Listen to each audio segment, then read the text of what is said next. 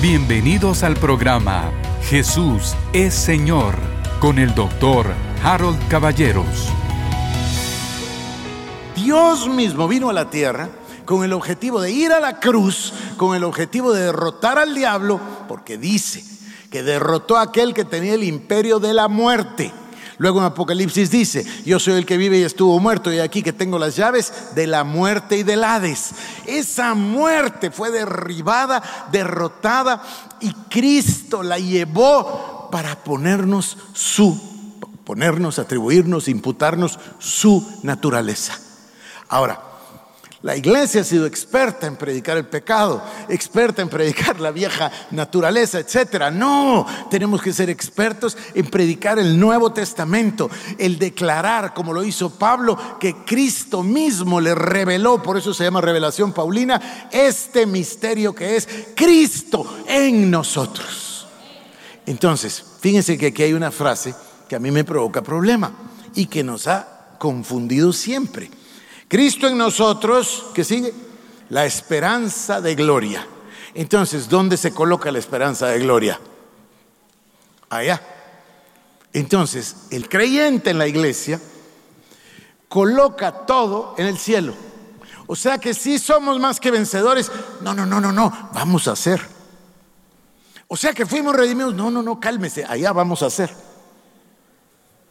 Es ridículo. Dios Todopoderoso declara que ya fuimos redimidos, que ya somos una nueva criatura, que ya pasaron todas las cosas viejas, que ya fueron todas hechas nuevas, que ya fuimos redimidos, que tenemos una nueva naturaleza, que el acta de decretos que nos era contraria quedó clavada en la cruz del Calvario y ahí quedó también el hombre viejo. Y Cristo despojó y venció y derrotó y exhibió públicamente al diablo. Entonces, ¿se dan cuenta? Esto ya fue realizado. Nosotros, la iglesia, tenemos ahora que vivir esta realidad. Yo voy a hacer varios programas de este tema porque es apasionante. Déjenme que les muestre dos pasajes. Aquí está uno. Efesios 4, 22 al 24. En cuanto a la pasada manera de vivir, despojaos del viejo hombre que está viciado conforme a los deseos engañosos y renovaos en el espíritu de vuestra mente y vestíos del nuevo hombre creado según Dios en la justicia y santidad de la verdad. Esto es maravilloso, es extraordinario. Dice, despójense del viejo hombre, ya, adiós, vístanse del nuevo hombre y no solo, renueven el espíritu de su mente y además dice, vestidos del nuevo hombre creado según Dios en la justicia y santidad de la verdad. La palabra clave aquí es la palabra justicia por tres razones. La uno, la justicia divina, la justicia celestial, la justicia suya, la justicia eterna, demandaba que el pecador muriera. No había otra salida para el ser humano pecador. Dios mismo viene a la tierra con el objetivo de ofrecerse a sí mismo en la cruz del Calvario, en la forma de su Hijo Jesucristo, con el objetivo que derrame su sangre para que se cumplan todas las profecías que decían que la sangre de los machos cabríos solo cubría el pecado, en cambio la sangre de Cristo hace una nueva criatura. ¿Cuál es la diferencia? La diferencia es que el sumo sacerdote entraba, rociaba la sangre del macho cabrío sobre el propiciatorio y con esto cubría los pecados por un año. Pero la naturaleza seguía siendo igual la naturaleza del ser humano.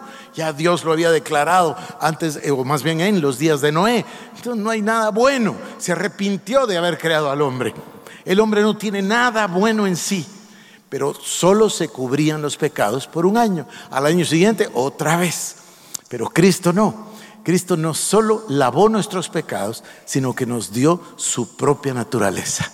El que no conoció pecado fue hecho pecado para que nosotros fuésemos hechos la justicia de Dios en Cristo Jesús o en Él. Entonces, aquí hay un cambio dramático. Tenemos una nueva naturaleza. Ahora, usted dirá, ¿dónde está la confusión? La confusión está, como dice Pablo a los tesalonicenses, somos espíritu, alma y cuerpo. Entonces, todo este proceso sucede en nuestro espíritu y nuestra alma y nuestro cuerpo quedan como quedó el de Adán, todavía se mantienen. Entonces Dios nos manda, renovaos en el espíritu de vuestra mente. Por eso dice Romanos 12, 1 y 2, dice, no os conforméis al presente siglo malo, antes bien, transformaos. ¿Y cómo nos transformamos? Por la renovación de nuestro entendimiento. ¿Y cómo lo renovamos? Con la palabra de Dios. Esa es mi insistencia.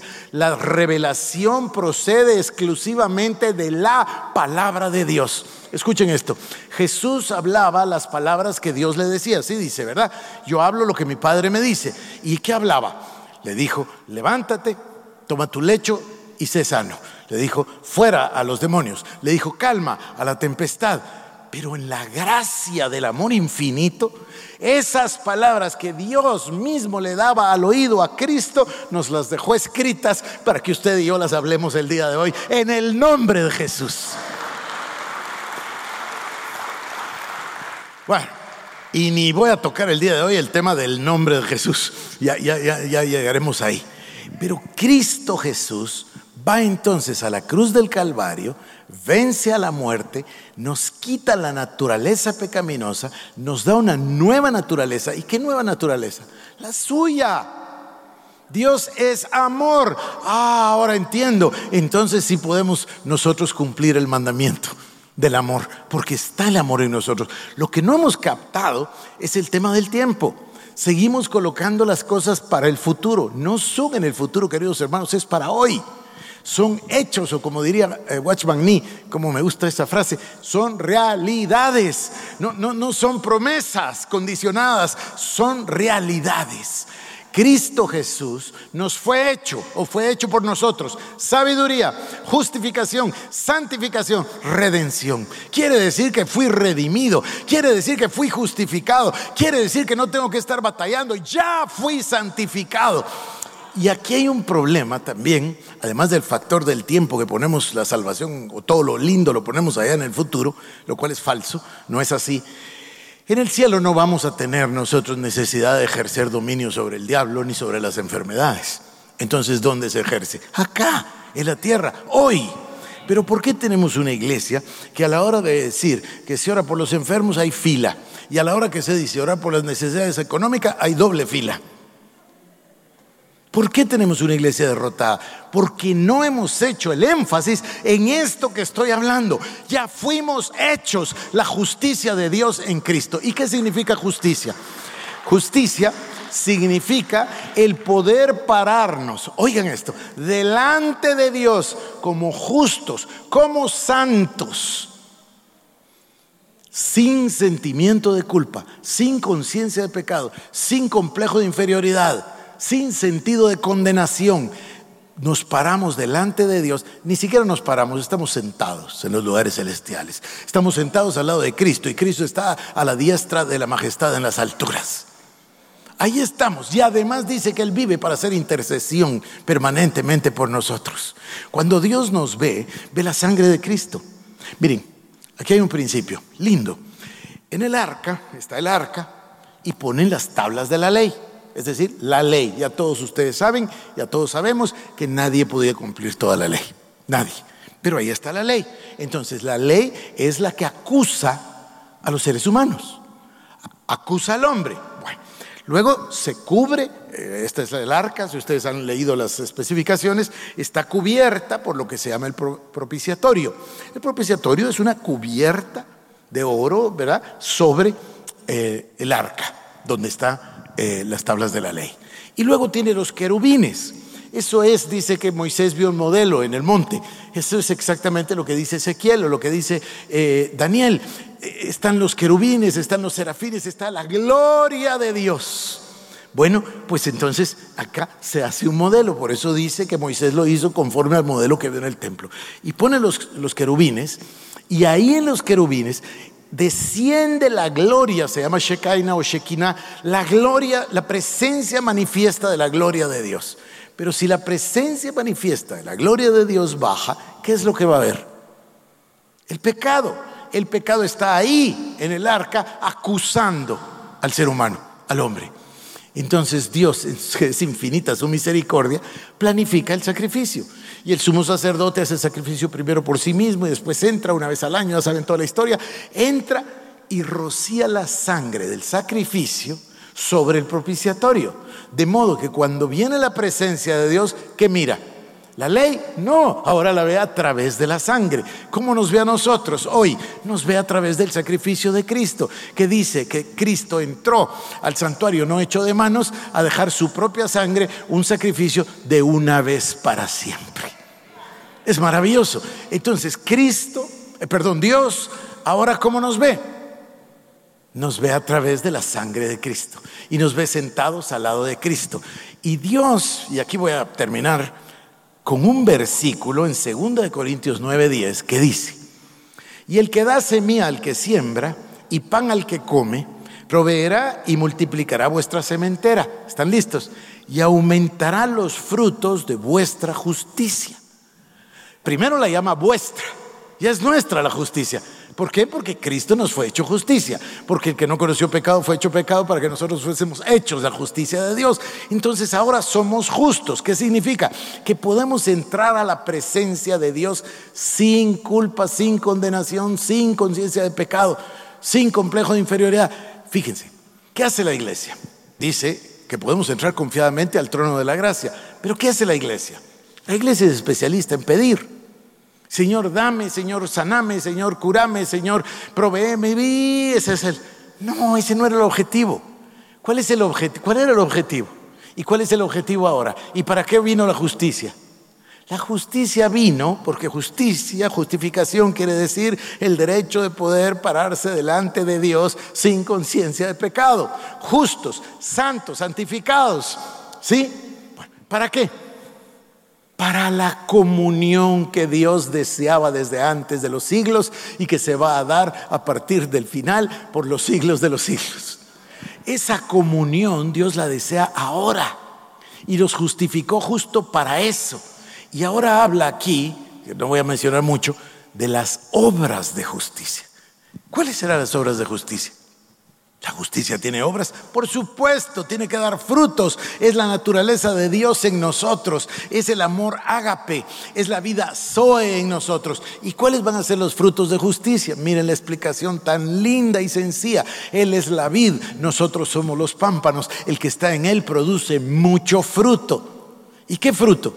Porque aparte es el fruto del Espíritu, eh, los dones del Espíritu y los frutos del Espíritu, aparte de las obras de la carne. Pero ¿Cuáles son las obras de justicia? Dios nos preparó de antemano obras para que anduviésemos en ellas, dice. Dios produce el querer como el hacer, dice la palabra. Y luego dice que nos manda a predicar el Evangelio a todas las naciones, bautizándolos en el nombre del Padre y del Hijo y del Espíritu Santo, y enseñándoles a que guarden todo lo que yo os he mandado, dice Jesús, y aquí que yo estaré con vosotros todos los días hasta el fin. Amén. Entonces nos deja aquí, ¿y qué, cuál es el mandato? predicar el Evangelio a toda criatura, sanar a los enfermos, echar fuera a los demonios, cambiar el mundo, darle una perspectiva al mundo de esperanza, de fe. Antes de conocer el concepto de justicia, el creyente no puede tener fe, porque siempre se siente mal. El creyente que no aprendió esto es un inválido espiritual. Es un lisiado espiritual. ¿Por qué? Porque siempre está así. Entonces, a ver si, si me escuchara Dios, o como dice, usted, por favor, pastor, ore por mí porque usted está más cerca, dice. Pero mire esto, ¿cómo va a ser posible que la gente dice, óreme? Ore por mí, fantástico, por supuesto, y, existe la intercesión, ni quien lo dude. Pero oiga, ¿no sería fantástico que todos fuéramos igual a Pedro y a Pablo y a Juan y a Jacobo y a Esteban y a Felipe? ¿No sería formidable que todos fuéramos a hacer la obra de Dios a las naciones? Esas son las obras de justicia. Y por supuesto el cumplimiento del nuevo mandamiento. Pero ahora termino con esto. ¿Somos capaces verdaderamente de amar al prójimo de esa manera? ¿Somos capaces verdaderamente de dar nuestra vida por los amigos? ¿Somos capaces verdaderamente de amar al prójimo como Cristo? Sí, porque su naturaleza está en nosotros. Por eso me gustó tanto la palabra perspectiva y voy a terminar con otra. Fíjense ustedes que aparecí con un gran dolor en el cuello hace unos dos meses y no se me quitaba el dolor. Y no había manera de que se me quitara. Entonces Cecilia me sugirió que fuera yo a buscar un masaje. Fui a un masaje terapéutico, no me gustó, no me sirvió. Después fui a otro lugar, ese me alivió un poco, pero no andaba nada. Entonces Cecilia me consiguió una quiropráctica. La quiropráctica me ayudó, sí, pero me ayudaba, digamos, por un día y después al día siguiente otra vez el dolor. Entonces recurrí a una prédica que oí, debe haber sido el 29 de julio de 1981 en la mañana. Predicó un hermano que se llamaba Roy Hicks, un hombre de Dios fabuloso. Y predicó dos mensajes, recuerdo uno sobre el Espíritu Santo, y en el otro contó. Se fue por el tema del hombre interior, el, del, el escondido del corazón, ¿se recuerdan lo que dice Pedro? Que es el espíritu del hombre. Y dice que el espíritu del hombre conoce todas las cosas del hombre, así como el espíritu de Dios conoce todas las cosas de Dios, ¿correcto? Entonces dice que se fue al campo misionero y se enfermó, y se enfermó, y se enfermó, y no había quien lo ayudara.